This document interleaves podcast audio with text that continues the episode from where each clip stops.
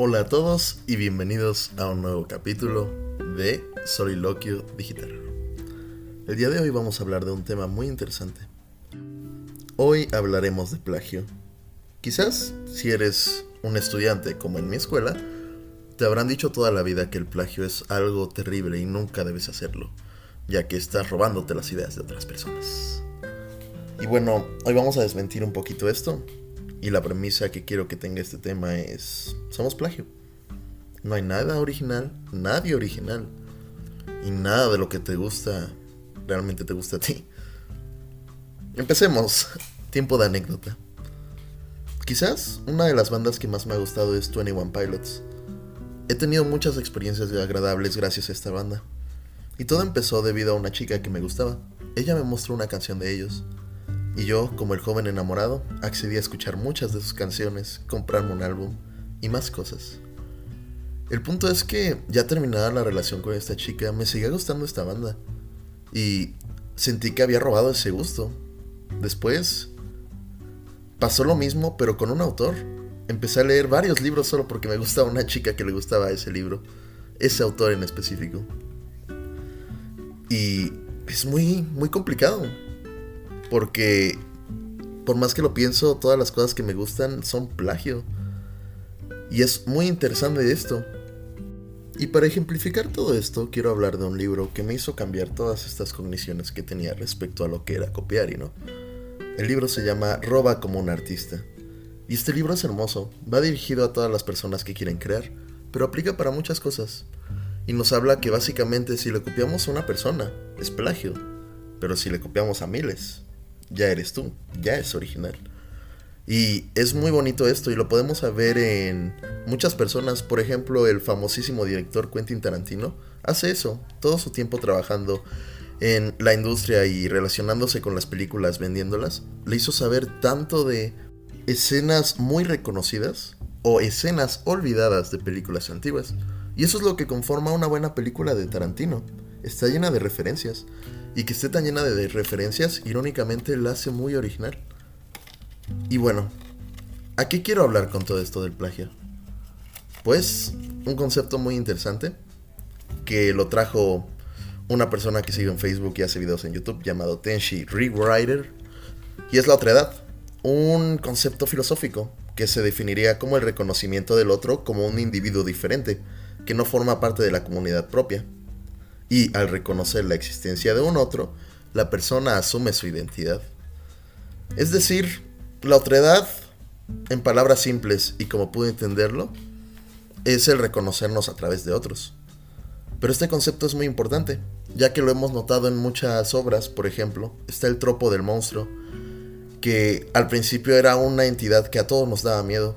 Sin embargo, la filmografía y todos estos eventos que están pasando nos hacen ser cada vez más empáticos con los monstruos, hasta el punto de llegar a entenderlos. Y esa es una parte fundamental de la otra edad. Hay un miedo, un miedo a lo que está enfrente. Y cuando quitas eso, el tropo del monstruo, hay un miedo a las otras personas. Porque no las vemos como una extensión de nosotros mismos. Pero, si perdemos este miedo, o lo superamos, el humano aprende. Las naciones se han hecho por esta convivencia que tenemos todos. Ninguna cultura se ha hecho por sí misma y solo por su cuestión geográfica. Siempre ha habido un intercambio de muchas cosas, de lenguaje, de cultura, de muchas prácticas. Entonces, es muy extraño que algo sea original. Por lo que se me hace cada vez más extraño esta idea de no identificarnos con los otros. Ya que deberíamos buscarnos en otras personas. Es un ejercicio muy interesante que pocas veces he hecho, pero cada vez más estoy intentando. Y bueno, quizás es un dicho algo burdo, pero... O quizás carente de un sentido científico, pero suena que es verdadero, así que lo voy a compartir. Estamos como a tres o cuatro temas de conversación de ser mejores amigos de la persona que odiamos. Y la verdad es que sí, el ser humano es tan complejo que tiene tantos temas, tantas cosas, que podemos conectar con él. El problema es que ponemos esta barrera, el decir, esta es una persona completamente diferente y nunca, nunca en mi vida voy a entablar algo con ella. Y es algo que nos dijeron en clase.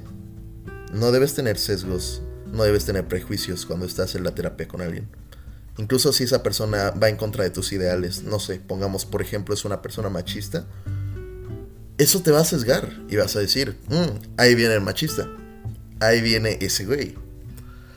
Pero no, tienes que estar abierto a ver las ideas de otros, porque tú estás reflejado en ellos. Hay muchas teorías. Yo creo que Midnight Gospel explica bastante bien todo este tema ya que nos vemos reflejados en los demás. El daño que hacemos a otros nos lo estamos haciendo a nosotros mismos. Nosotros somos el bien, nosotros somos el mal. Y ya si quieres verlo desde un punto de vista espiritual, está bien. Ah, hay un problema en definirnos como una palabra. Yo soy feminista, yo soy provida, yo soy ateo, yo soy creyente, etc. Si asumimos solo una postura, cuando derroquen esa postura nos vamos a sentir indefensos se cae nuestra identidad completamente. Y es algo que no debemos hacer. Debemos hacer que nuestra identidad esté llena de muchas posturas, de muchas cosas en las que creamos.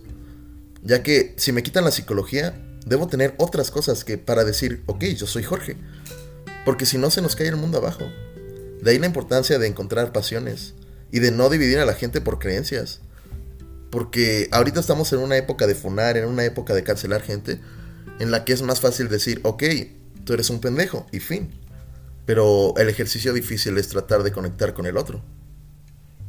Así que quizás es un episodio largo o corto, no lo sé. Pero solo quería dejar el mensaje de dónde termina yo y dónde empieza el otro. Muchas gracias.